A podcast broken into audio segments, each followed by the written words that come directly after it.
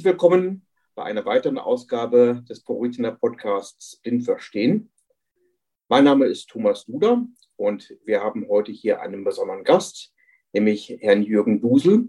Ich glaube, ich brauche ihn gar nicht richtig vorzustellen, weil Herr Dusel ist weit über die Grenzen bekannt als Interessensvertreter aller Behinderten in Deutschland. Herzlich willkommen, Herr Dusel. Schönen guten Tag. Herr Dusel, ich habe einige Fragen für unser Gespräch heute vorbereitet. Die teilen sich in zwei Gebiete auf, nämlich einen aktuellen Teil und einen persönlichen Teil. Ich möchte ganz gerne mit dem aktuellen Teil beginnen, nämlich ein Thema, das uns jetzt seit einigen Monaten intensiv beschäftigt. Sie werden es schon erraten haben, das Thema Corona. Ich habe persönlich den Eindruck, als wären behinderte Menschen manchmal in den Statements einiger Politiker gar nicht vertreten, wenn es um Impfpriorisierung geht, wenn es um ähm, Berücksichtigung geht. Ich höre ganz, ganz selten, wenn überhaupt etwas über die Interessen von behinderten Menschen. Und meine Frage an Sie ist, weil es sagt ja jeder, eine Pandemie kommt und wird vielleicht nochmal wiederkommen, vielleicht sind wir darauf besser vorbereitet. Aber was ist der Lerneffekt, den wir als behinderte Menschen aus der jetzigen Pandemie mitnehmen können?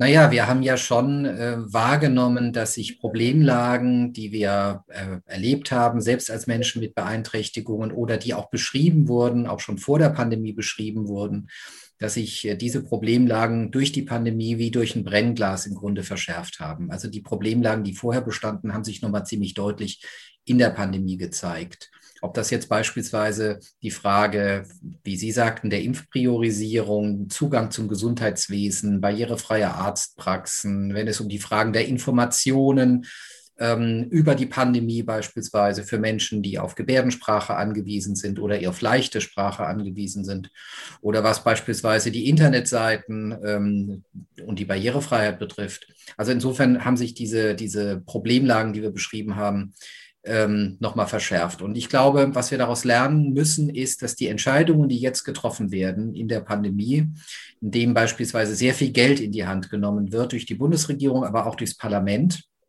dass wir diese Entscheidungen, die ja so unter dem Stichwort Krisenbewältigungspaket, Konjunkturprogramm äh, laufen, dass wir die inklusiv ähm, gestalten. Also dass quasi das Geld ausgegeben wird ähm, und Menschen mit Behinderungen können im gleichen Maße daran teilhaben. Deswegen bin ich da ganz intensiv mit dem Finanzminister am Reden. Und äh, wir haben ja auch gesehen, dass auch in der Pandemie beispielsweise die Pauschbeträge im Einkommenssteuerrecht ähm, verdoppelt wurden. Also man kann auch in der Pandemie gute Entscheidungen für Menschen mit Behinderungen treffen. Nur es ist ein ständiges Mahnen, ein ständiges Erinnern und ein ständiges Dranbleiben notwendig. Das ist ja mein Job, so verstehe ich den auch. Und äh, ich hoffe, dass wir ja dann nach der Pandemie, Herr Duda, äh, nicht wieder zurückfallen in Business as usual, sondern dass wir tatsächlich was gelernt haben. Wobei ja die, die Grenzen, äh, die dort neu gesetzt worden sind, ähm, das ist ja unabhängig von Corona, so habe ich das zumindest verstanden. Ja, das ist unabhängig, das ist das, was sich schon lange gefordert hat, aber Sie können sich vorstellen, dass innerhalb der Corona-Pandemie und der Frage, äh, wofür wird das Geld jetzt ausgegeben, das in die Hand genommen wird, also der Bundestag hat ja, auch die Bundesregierung, Geld in einem bislang unbekannten oder ungekannten, muss man sagen, ungekannten Ausmaß in die Hand genommen, um beispielsweise Unternehmen zu unterstützen, die Kurzarbeit einzuführen. Also sehr, sehr viel Geld. Und da wurde natürlich wirklich jeder Cent quasi nochmal umgedreht. Und mir war es wichtig, dass wir gerade in dieser Situation eben Menschen mit Behinderung nicht vergessen und klar machen, dass äh, Inklusion kein Schönwetterkonzept ist, was man halt so macht, wenn man sonst keine Sorgen hat. Deswegen war es so wichtig, fand ich, dass auch in der Pandemie sehr, sehr viel Geld letztlich in die Hand genommen wurde, äh, um dann auch die Pauschbeträge, die ja seit 45 Jahren, das muss man sich vorstellen, einfach nicht mehr angepasst wurden, äh, dass man die ähm, tatsächlich dann auch anpasst und nicht sagt, oh, jetzt lasst uns mal lieber abwarten, bis wir durch die Pandemie durch sind und dann können wir immer noch gucken, ob wir da noch Geld haben. Das ist mit Sicherheit eine gute Maßnahme gewesen und äh, ich danke Ihnen jetzt auch schon mal für die Lerneffekte, die Sie formuliert haben hier. Ähm, ich hoffe wirklich halt, dass wir in einer nächsten Krise wesentlich professioneller mit den Themen umgehen und äh, sich Themen einfach nicht verstärken, ähm, sondern einfach mit einer gewissen Rationalität auch angegangen werden. Absolut. Und ich meine, was wir jetzt gerade erleben und wir beide jetzt sowieso, gerade momentan, ist ja, dass innerhalb der Pandemie äh, das Thema Digitalisierung ja einen Riesenschub bekommen hat. Und da machte ich mir dann schon Sorgen, weil ich das Gefühl hatte, wir wiederholen jetzt einen Fehler in Deutschland, den wir so oft machen, nämlich dass wir erstmal was auf die Beine stellen und uns dann hinterher einfällt, dass es nicht barrierefrei ist. Und äh, deswegen ist es so wichtig, dass wir gerade dieses Thema Digitalisierung und Barrierefreiheit so nach vorne bringen. Ähm, ich mache dazu auch in äh, ein bisschen mehr als einer Woche einen großen Kongress. Können Sie auch gerne dran teilnehmen, auch die Zuhörenden gerne dran teilnehmen. Ähm, und da geht es eben darum, dass wir was wirklich lernen aus der äh, Pandemie, weil es ist überhaupt nicht ausgemacht, dass wir nicht irgendwann die nächste bekommen und dann dürfen wir bestimmte Sachen nicht wiederholen. Ich habe die Ankündigung bereits gesehen mit der Staatssekretärin äh, Frau Beer, ja. Äh, die ja das Thema Digitalisierung äh, dort äh, verantwortlich innehat. Ähm, das ist ja, glaube ich, eine Kooperation, die sie dort machen. Ähm, und ähm, Digitalisierung ist ein, ein sehr gutes Stichwort, weil Digitalisierung, ich finde, muss jeder ja für sich selbst definieren, was man darunter versteht. Ja. Aber wie kann man es denn eigentlich verankern, dass Digitalisierung für alle gilt, das heißt also inklusiv gestaltet werden kann? Naja, indem man erstmal klarkriegt, äh, dass Menschen mit Behinderungen Bürgerinnen und Bürger dieses Landes sind und sie haben im Grunde genau die gleichen Rechte wie alle anderen Menschen auch. Und jetzt ist es Aufgabe des Staates, nicht nur das so vollmundig zu verkünden und zu sagen, hey, wir haben ja auch die UN-Behindertenrechtskonvention ratifiziert, da steht ja auch was zur Barrierefreiheit drin und wir haben jetzt gerade, sind wir dabei, den European Accessibility Act umzusetzen in deutsches Recht und da steht ja auch ganz viel zur digitalen Barrierefreiheit drin, sondern es ist vor allem Aufgabe des Staates dafür zu sorgen, dass diese Rechte beispielsweise auf Zugänglichkeit im digitalen Bereich, nicht nur irgendwo abstrakt in den Gesetzen stehen, und die Menschen sagen mit Behinderungen, oh, ist ja spannend, was da steht, aber ich merke nichts bei mir, da kommt nichts an, sondern es ist vor allem Aufgabe des Staates, dafür zu sorgen, dass diese Rechte ankommen. Und das ist sozusagen nicht nur Aufgabe des Arbeits- und Sozialministeriums. Man verkürzt ja oftmals ganz oft, dass die Politik für Menschen mit Behinderungen eben nur Arbeits- und Sozialpolitik wäre. Nee, es betrifft alle Ressorts. Und natürlich äh, ist es auch wichtig, dass die Staatsministerin und Beauftragte für die Digitalisierung sich dieses Themas annimmt. Deswegen machen wir auch diese Veranstaltung. Und äh, ich glaube, das ist notwendig, weil wir haben da wirklich in Deutschland noch viel nachzuholen. Es gibt durchaus europäische Länder, die da wirklich besser sind als wir. Und ich finde, das Schöne ist ja, dass wir in der Europäischen Union leben und da können wir auch von den Besseren lernen. Die Erkenntnis teile ich durchaus, dass andere Länder dort, ich sag mal, mit dem Thema etwas offener und, und vielleicht sogar einen, einen, einen Tick professioneller umgehen ähm, und wieder etwas hinterherhinken. Das hat verschiedene Gründe, aber Sie haben vollkommen recht dort. Ähm, dass äh, mal, Digitalisierung und Inklusion betrifft nicht nur einen Teilaspekt, sondern sollte eigentlich durchgängig sein durch alle Ministerien, durch alle Staatssekretäre. Ja. Ähm, und Sie sehen, Herr Duda, wenn ich das kurz sagen darf, also gerade für Menschen mit Sehbehinderungen oder Menschen, die blind sind, dass die doch erhebliche Schwierigkeiten haben, wenn die beispielsweise auch jetzt gerade in der Pandemie das Internet nutzen wollen, um beispielsweise einzukaufen oder beispielsweise ihre Bankgeschäfte zu machen online. Und ich glaube, äh, es ist nicht nur eine Frage, äh, dass das unfair ist, wenn man da so behindert wird, sondern es ist einfach ein, finde ich, schlechtes Zeichen für ein modernes Land, wenn es nicht ähm, barrierefreie Angebote hat. Und deswegen verstehe ich eben diese Barrierefreiheit gerade auch im digitalen Bereich als ein Qualitätsstandard für ein modernes Land. Es ist einfach eine Frage unserer Qualität in Deutschland, ob wir uns ähm, Barrieren bauen im Internet oder ob wir einfach ähm, qualitativ gute Angebote haben. Deswegen will ich auch immer wieder sagen, es ist nicht nur eine Frage ähm, äh, so nach dem Motto, das ist nur was für Menschen mit Behinderungen, sondern das ist ein Qualitätsstandard für ein modernes Land. Es macht keinen Sinn, Internetanbindungen zu haben oder äh, Softwaremöglichkeiten äh, zu haben und die haben Barrieren. Das macht einfach keinen Sinn, das ist unprofessionell. Sie sprechen hier ein Thema an, nämlich das etwas sperrige Wort Barrierefreiheitsstärkungsgesetz. Äh, hm. ja. ähm, das basiert ja auf einer europäischen Richtlinie. Und äh, ich habe auch äh, mich mit dem Thema schon etwas beschäftigt und die Kritik ist eigentlich recht groß dort. Jetzt haben wir ja nur noch einige Zeit, bis die Legislaturperiode endet. Ähm, wie ist denn Ihre Einschätzung hierzu? Kriegt man das in dieser Legislaturperiode noch durch das Gesetz Oder wird es erst wieder Mitte 22 auftauchen? Ich bin mir ganz sicher, dass das in dieser Legislaturperiode noch äh, durch den Bundestag äh, geht und durch den Bundesrat, weil ansonsten wir wirklich ein großes Problem hätten, nämlich auch mit dem Vertragsverletzungsverfahren. Ähm, wichtig ist mir ganz am Anfang zu sagen, dass dieses Gesetz letztlich ja eine Richtlinie ist, die aus Brüssel kommt, aus Europa kommt. Und daran sieht man, wie wichtig Europa in dem Zusammenhang ist.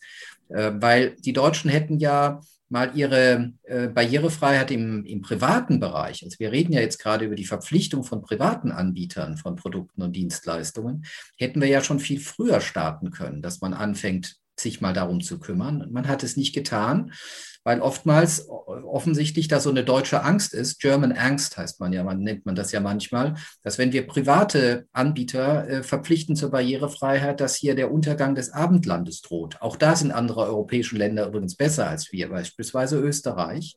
Das heißt, das kommt aus Europa, die Initiative kommt aus Europa und das finde ich wichtig zu sagen, dass wir wirklich davon profitieren, dass wir in der Europäischen Union sind. So. Und jetzt ist es tatsächlich so, dass äh, diese Richtlinie muss umgesetzt werden. Und wenn das nicht passiert, gibt es ein Vertragsverletzungsverfahren. Das ist nicht lustig. Deswegen bin ich mir ziemlich sicher, dass sie umgesetzt wird und auch eins zu eins umgesetzt wird. Aber es gibt doch noch vier Punkte, wo ich der Meinung bin, da müssen wir im Vergleich zu dem Gesetzesentwurf, der jetzt im parlamentarischen Verfahren ist, wirklich noch besser werden. Und wenn Sie wollen, kann ich Ihnen gerne die vier Punkte nennen. Gerne.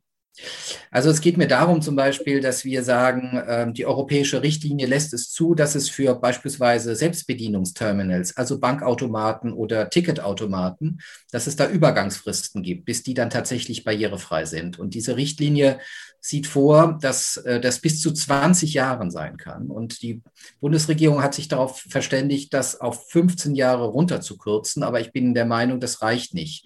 Ich finde es überhaupt nicht nachvollziehbar, warum es jetzt nochmal 15 oder gar 19 Jahre, wenn man es sich dann gesetzestechnisch genau anschaut, nochmal dauern soll, bis tatsächlich dann der letzte Geldautomaten bei der Sparkasse oder wo auch immer barrierefrei ist oder der Ticketautomat, ähm, wo man sich einen Fahrschein holt. Also das ist der Punkt der Übergangsfristen. Zweiter Punkt, der mir wichtig ist, ist, dass klar wird, dass es ja überhaupt nichts bringt, wenn Sie jetzt einen Geldautomaten beispielsweise barrierefrei haben in der Bank aber beispielsweise Rollstuhlfahrerinnen und Rollstuhlfahrer da gar nicht in die Bank reinkommen, um diesen Geldautomaten zu bedienen, weil da Stufen sind. Das heißt, wir müssen uns auch um die bauliche Umgebung von diesen Produkten kümmern. Da sind wir auch noch dran, also mein Arbeitsstab und ich, zu sagen, das kann man nicht den Ländern überlassen, das muss der Bund aus meiner Sicht regeln. Dritter Punkt ist, ähm, man muss die Reisekette sich anschauen. Also wenn man beispielsweise ähm, eine Fahrt macht von Hamburg nach irgendwo aufs Dorf, dann muss es wirklich so sein, dass die gesamte Reisekette barrierefrei ist, wenn es um die Informationen geht und wenn es auch um das Bezahlen des Tickets geht.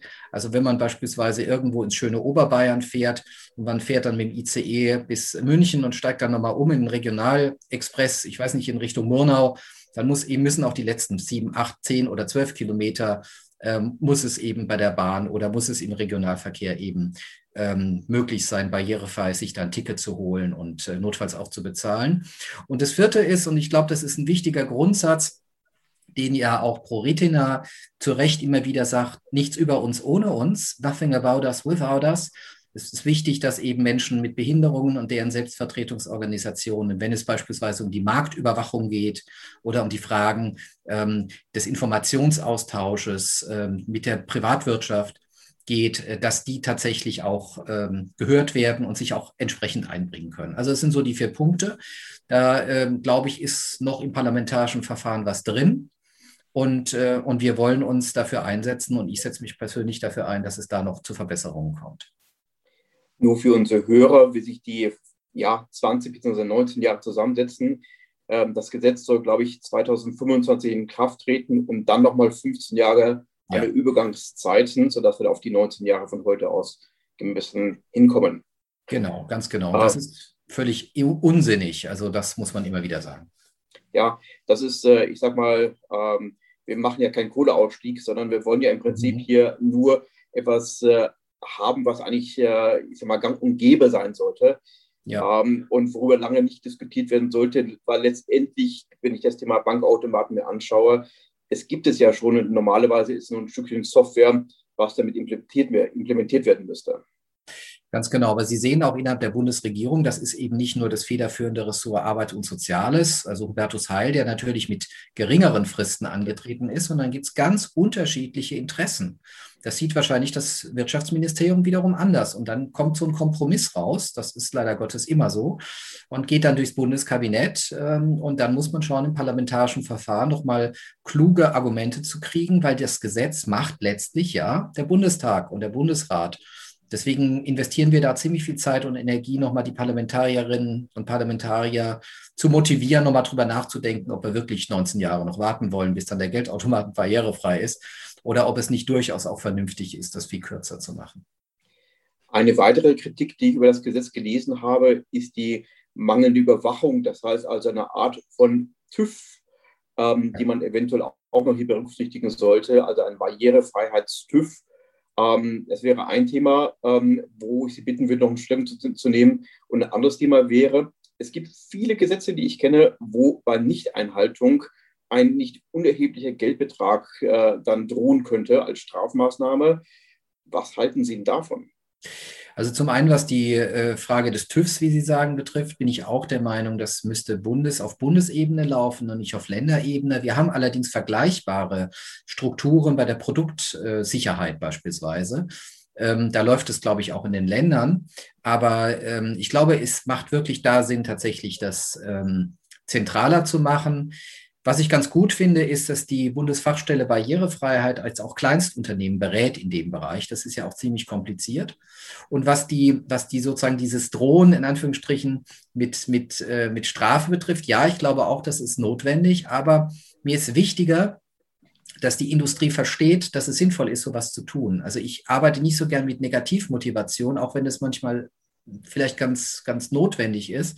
Ich bin der Meinung, also, dass die Privatwirtschaft doch verstehen muss, dass es einfach ein Qualitätsvorteil ist und auch eine Frage des Bedienungskomforts ist, ob man eben Produkte und Dienstleistungen barrierefrei macht. Und wenn wir ja uns beispielsweise andere Länder anschauen und Produkte aus anderen Ländern anschauen, die barrierefrei sind, dann stellen wir doch fest, dass die einfach gut zu bedienen sind und dass man damit auch Geld verdienen kann.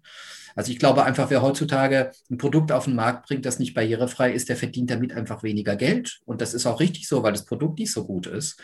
Und deswegen werbe ich so sehr dafür, endlich wegzukommen davon, dass man, dass man sagt, also Barrierefreiheit, oh, das ist ja irgendwie so negativ konnotiert nach dem Motto, na, das müssen wir ja irgendwie machen, damit auch Menschen mit Behinderungen was haben.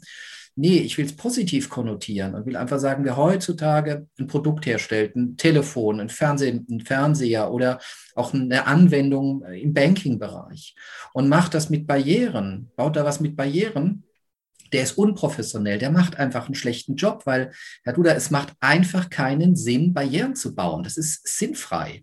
Und ich glaube, das ist wichtig, dass wir das so diskutieren und äh, uns, uns klar wird, es ist auch letztlich ein Standortvorteil für unsere Wirtschaft und unser Land. Weil das Weltwirtschaftsforum in Davos hat vor ein paar Jahren der Bundesrepublik Deutschland attestiert, dass es das innovationsfähigste Land der Welt ist. Nicht das innovativste, leider Gottes, aber das innovationsfähigste. Wir haben kluge Ingenieurinnen und Ingenieure, wir haben gute Programmiererinnen und Programmierer. Und es wäre doch wirklich fatal, wenn wir deren Kompetenz nicht nutzen und uns immer wieder sozusagen in der gleichen Schleife bewegen. Und, äh, und deswegen werbe ich so sehr dafür, dass den Leuten klar wird, Barrierefreiheit hat eine tiefe soziale Dimension und es ist einfach cool, in einem Land zu leben, wo ich einfach die digitalen Strukturen, aber auch andere äh, nutzen kann, egal ob ich jetzt mit Behinderung lebe oder nicht. Ich gebe Ihnen recht, ich glaube, das Know-how in unserem Lande ist durchaus vorhanden, manchmal nicht das richtige Verständnis dafür. Und was Sie eben auch sagen, das Ganze als Wettbewerbsvorteil zu sehen und nicht als, ja, als Spinnerei von einer kleinen äh, Gruppe. Na klar, also ich meine, wenn, wenn man sich anschaut, nach welchen Kriterien sich die Kids in Anführungsstrichen oder auch die Menschen ähm, Smartphones kaufen, ähm, da spielt doch auch das Thema des Bedienungskomforts eine zentrale Rolle, wie schnell man das Ding nehmen kann, ob man das sprachsteuern kann oder nicht sprachsteuern kann und so weiter. Und deswegen äh, lassen Sie uns dieses Thema der Barrierefreiheit einfach mal positiv besetzen, einfach sagen, hey, äh, wir bauen jetzt zum Beispiel, wenn es um Gebäude geht, wir bauen nachhaltig, wir bauen komfortabel, wir bauen ökologisch sinnvoll und natürlich bauen wir auch barrierefrei, weil es macht keinen Sinn, Barrieren zu bauen. Und das gilt für die digitale Struktur ganz genauso.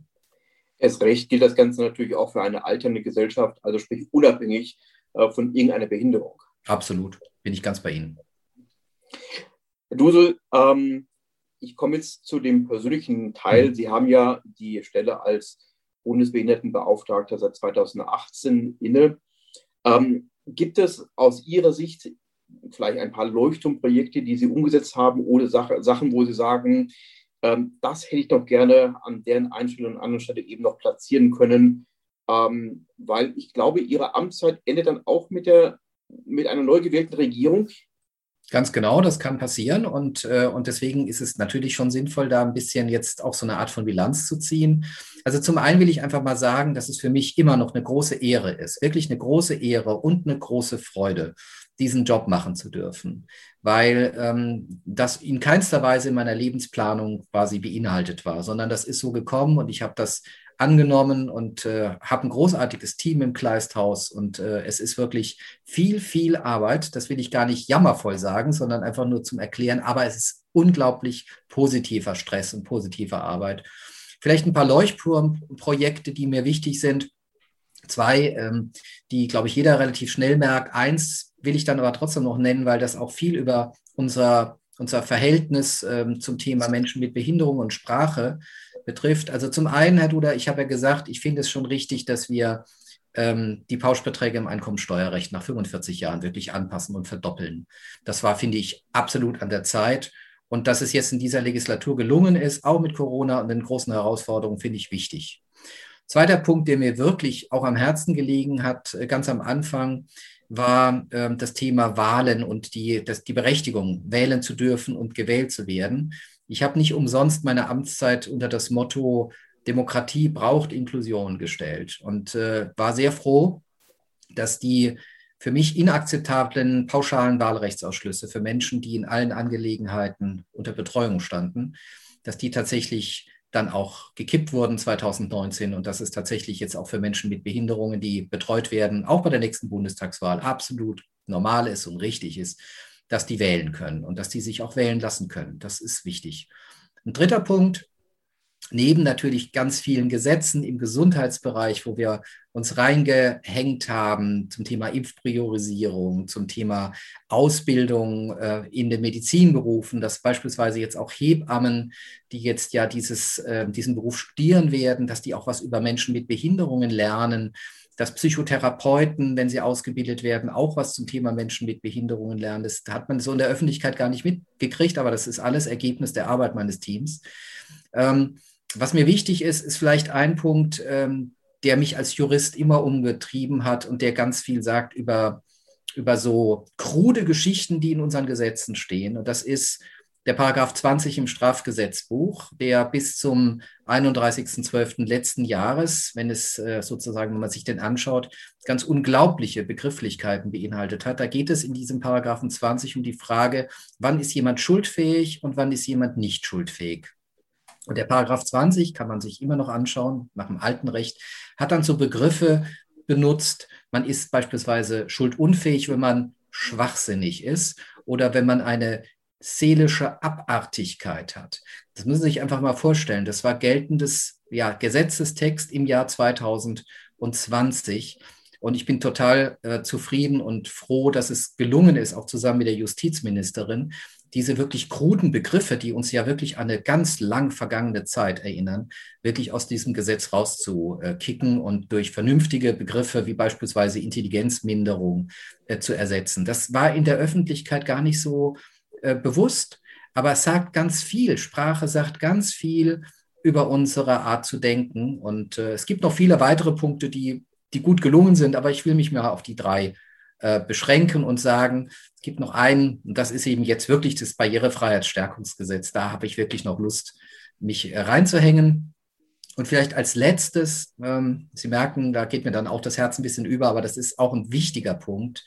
Und ich glaube, ein notwendiger Punkt. Wir müssen es noch schaffen, dass in dieser Legislaturperiode diesen, dieser Zustand, dass nämlich Menschen, die auf Assistenz angewiesen sind, weil sie beispielsweise ähm, für die Kommunikation eine Assistenz brauchen oder weil sie äh, in einer Eingliederungshilfeeinrichtung leben, dass sie diese Assistenz auch mit ins Krankenhaus nehmen können und dass die Kostenfrage, wer das zahlt, entweder Eingliederungshilfe oder gesetzliche Krankenversicherung, dass das geklärt ist. Das ist zurzeit noch ein Punkt, der mich wirklich umtreibt und nicht nur mich, sondern auch äh, viele andere. Und da hoffe ich, dass wir da noch eine gute Lösung kriegen. Und ansonsten heißt es dann eben nach der Wahl, nach der Wahl ist vor der Wahl, da müssen wir halt gucken, was dann passiert. Mhm. Vielen Dank, dass Sie das mal kurz erläutert haben. Ähm, ich äh, merke aus Ihrer Stimme äh, Ihren Elan, den Sie auch noch dran setzen. Äh, und ich glaube, das ist sehr, sehr berechtigt auch, ähm, dass Sie mit Stolz zurückblicken äh, und immer noch sehr viel Motivation haben, die Themen, die jetzt noch anstehen, auch entsprechend umzusetzen. Ja, Herr Duda, das ist wichtig und es muss uns bewusst sein. Ähm, wenn wir über die Politik für Menschen mit Behinderungen reden, dann reden wir letztlich über unsere Demokratie. Dann reden wir nämlich, in welchem Land wir leben wollen. Und deswegen ist es mir immer wieder wichtig zu sagen, es geht bei Inklusion nicht um irgendwas Nettes oder irgendwas Fürsorgliches oder Karitatives oder Humanes, sondern es geht bei Inklusion letztlich um die Umsetzung von fundamentalen Grundrechten, die jeder Mensch in Deutschland hat, auch Menschen mit Behinderungen. Deswegen Demokratie braucht Inklusion. Anders ausgedrückt, ohne Inklusion kann ich mir eine gute Demokratie nicht vorstellen. Und deswegen setze ich mich immer noch so stark dafür ein. Und es ist immer noch eine große Ehre und eine große Freude. Vielen Dank, Herr Dusel. Ähm, ich bedanke mich bei allen Zuhörern und natürlich bei Ihnen, Herr Dusel, für das äh, sehr schöne Interview und ähm, wünsche jetzt noch einen schönen Tag. Vielen Dank, Herr Duda.